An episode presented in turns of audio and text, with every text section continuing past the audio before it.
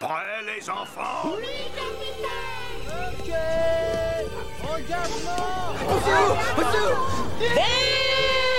La dernière théorie tient pas la route. Nom de Dieu. J'ai dépensé sans compter. Envoyez le film. Hello, bienvenue dans la version podcast du cinéaste. Prêt à parler pop culture? Le podcast que vous allez écouter est disponible dans sa version vidéo sur YouTube avec plein d'autres choses. N'hésitez pas à aller voir. Bon, on commence? Moteur? Bon, tout est prêt? Parfait. 1988. En plus de monter dans les tours, elle nous a marqué par un rocker bien particulier. Avec des films et des séries en tout genre, les scénaristes ont donné leur maximum pour nous impressionner. Cette année-là, on a eu le droit à un petit qui devient grand, à un barman incroyable et à une poupée maléfique. Préparez-vous, la séance va bientôt commencer.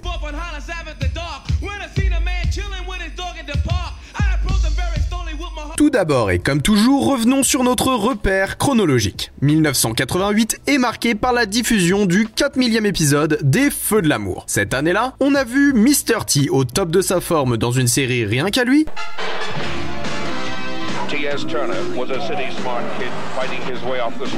le retour d'une série mythique dans Mission Impossible 20 ans après,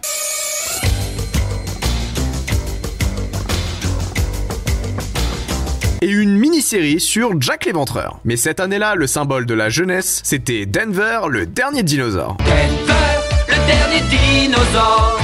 C'est mon ami et bien plus encore. Denver, le dernier dinosaure est une série d'animation de deux saisons. On y suit l'histoire d'un groupe d'adolescents qui tombe par hasard sur un œuf de dinosaure et le libère de la coquille qui le retenait prisonnier. Après lui avoir appris à faire du skate, parce que quand on trouve un dino, c'est clairement la première chose à faire, il décide de le cacher afin de le protéger des personnes voulant l'exploiter pour devenir riche. Denver est rapidement devenu un classique des dessins animés des années 80. La mascotte verte avec ses lunettes de soleil et sa guitare électrique est même devenue un emblème culte de la télévision. La série, essentiellement orientée pour un jeune public, répond à la plupart des clichés classiques de l'époque. Avec des épisodes aux intrigues un peu bateaux qui se trouvent être résolus par une bande d'ados, les épisodes se concluent par des morales plus ou moins poussées sur des thématiques souvent similaires. Ainsi, notre groupe de protagonistes apprennent à Denver les valeurs de la famille, de l'amitié et du respect. Au travers du gros dino tout gentil, le show s'adresse directement à son public. Personnifiant une personne cool capable de faire toutes sortes d'activités à la mode, on se retrouve au centre de l'histoire en prenant le point de vue du nouveau-né à peine sorti de l'œuf qui découvre, comprend et assimile les leçons qu'il reçoit pour essayer de s'adapter au mieux à sa nouvelle vie. La série originelle n'a, à proprement parler, pas eu de fin. L'épisode 50 qui vient terminer le récit n'est en réalité qu'un épisode lambda qui ne vient en rien achever ou compléter l'histoire de la créature. Récemment, le dernier dinosaure a fait son retour sur nos écrans pour de nouvelles aventures, dans un tout nouveau design qui n'a rien à envier à son ancienne version. Oh, et pour l'anecdote, dans un épisode de Rick et Morty,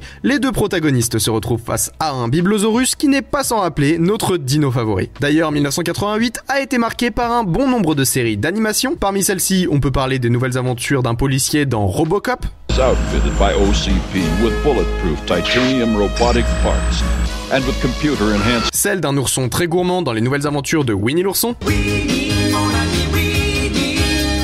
Petit ourson, tout regarde peu. et celle d'un chat sacrément paresseux dans Garfield et ses amis.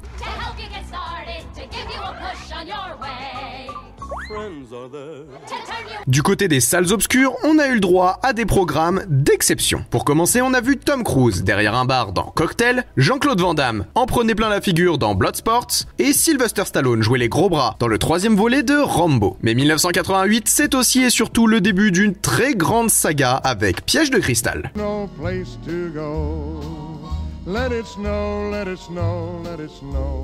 Piège de cristal est le premier film de la saga Die Hard et réalisé par John McTiernan. Libre adaptation du roman Nothing Lasts Forever de Roderick Thorpe, le film nous raconte l'histoire de John McClane, un inspecteur de police qui rentre à Los Angeles pour les fêtes de Noël et qui rejoint son épouse sur son lieu de travail, le Nakatomi Plaza. C'est une fois sur place qu'il découvre que l'immeuble est pris d'assaut par un groupe de radicaux allemands lourdement armés, dirigé par Hans Gruber. C'est alors que John McClane va devoir seul mettre fin à la prise d'otage de l'intérieur. Piège de cristal est l'un des plus célèbres films d'action américains. Il a permis de remettre en lumière ce genre qui tombait peu à peu en désuétude, surtout à cause de la représentation de ses héros. Souvent campés par des gros bras comme Stallone ou Schwarzenegger, les films d'action en salle ont commencé à lasser les spectateurs jusqu'à l'arrivée du grand Bruce Willis comme grand héros. Avec un héros vulnérable se présentant comme une personne moyenne et réellement en difficulté face à ses ennemis forts et armés jusqu'aux dents, l'œuvre nous présente un personnage faillible, échouant à plusieurs reprises dans ses plans professionnels et personnels. De plus, McClane se retrouve face à un antagoniste redéfinissant lui aussi le code classique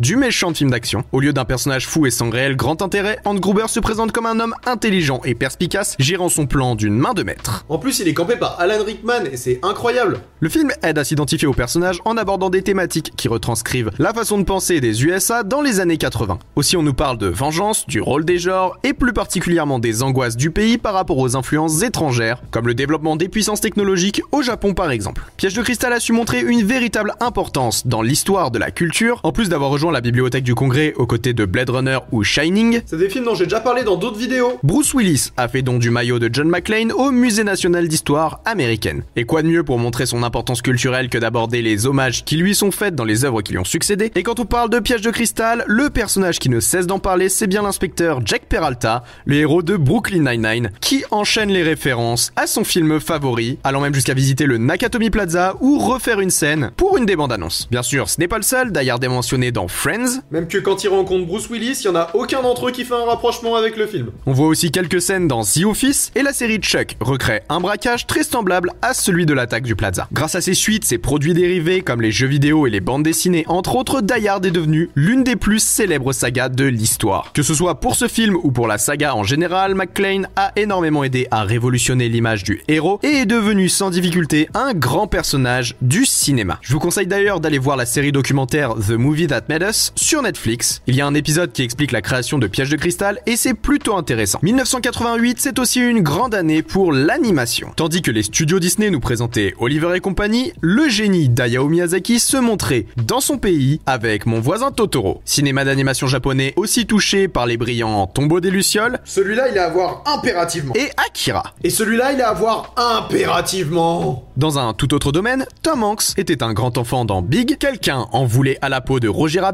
et on a flippé un grand coup face à une poupée maléfique possédée dans Jeu d'enfant. Pendant que j'y suis en 1988, on a aussi vu Michael Jackson dans Moonwalker et juste pour le plaisir des oreilles, je vous offre 6 secondes d'Ennio Morricone pour Cinéma Paradiso. Ouais, 6 secondes pas plus, faut pas abuser des bonnes choses.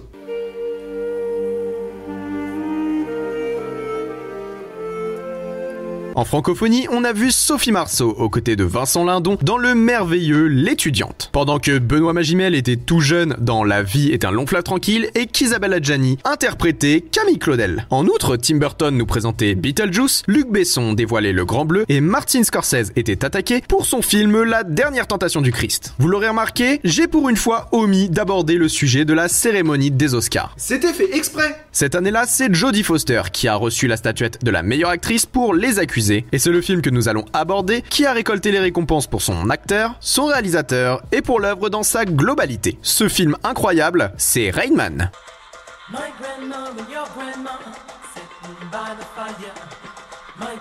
Rain Man est un road movie dramatique américain réalisé par Barry Levinson racontant l'histoire de Charlie, un jeune concessionnaire à l'ego légèrement surdimensionné qui découvre que l'héritage qu'il devait recevoir de son père défunt est finalement légué à Raymond, un frère dont il ignorait l'existence et se révélant être atteint d'une forme d'autisme qui le rend sacrément intelligent. C'est durant un long road trip ensemble que les deux hommes vont faire connaissance et que les liens vont se tisser. Le personnage de Raymond est inspiré de Kim Peek, un véritable savant et a permis à Dustin Hoffman de décrocher la du meilleur acteur pour son interprétation exceptionnelle et réellement marquante. Atteint de troubles obsessionnels compulsifs, le personnage de Raymond est extrêmement complexe. Il peut être pris de grosses crises d'angoisse en cas de problème ou de non-respect de ses habitudes, incapable de nouer des liens sociaux et avec un vocabulaire limité, on nous montre particulièrement ses facultés de mémoire et de mathématiques qui vont lui permettre de rafler la mise dans un casino. Au fil de l'œuvre, on découvre tous les aspects de la personnalité de Raymond et grâce à la rencontre avec son frère, on va pouvoir observer son développement jusqu'à ce qu'enfin, il réussisse à exprimer ce qu'il ressent. Incroyablement touchant, l'aventure de nos deux personnages est une véritable ode à la différence. Et ainsi, on nous montre une toute petite partie des difficultés que l'on rencontre lorsque l'on doit s'occuper d'une personne atteinte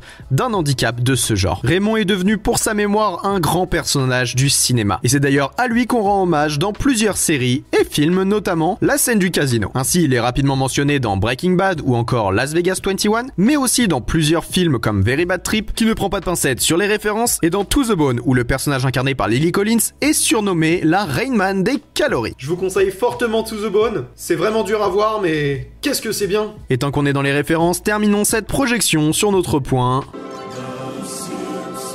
On l'arrête et cette fois c'est encore le casino qui a été retenu. Dans un épisode de la saison 5, Homer Simpson devient le croupier d'une salle de jeu et se retrouve à servir les cartes à la version cartoon de notre duo. La capacité de Raymond à assimiler le jeu ira même jusqu'à impressionner Homer qui lui demandera des conseils. Et vous, vous pensez que vous sauriez retenir un annuaire en entier ou euh, compter les cartes dans un casino? Et cette semaine, je laisse le mot de la fin à un inspecteur très très énervé. Yippee pauvre con.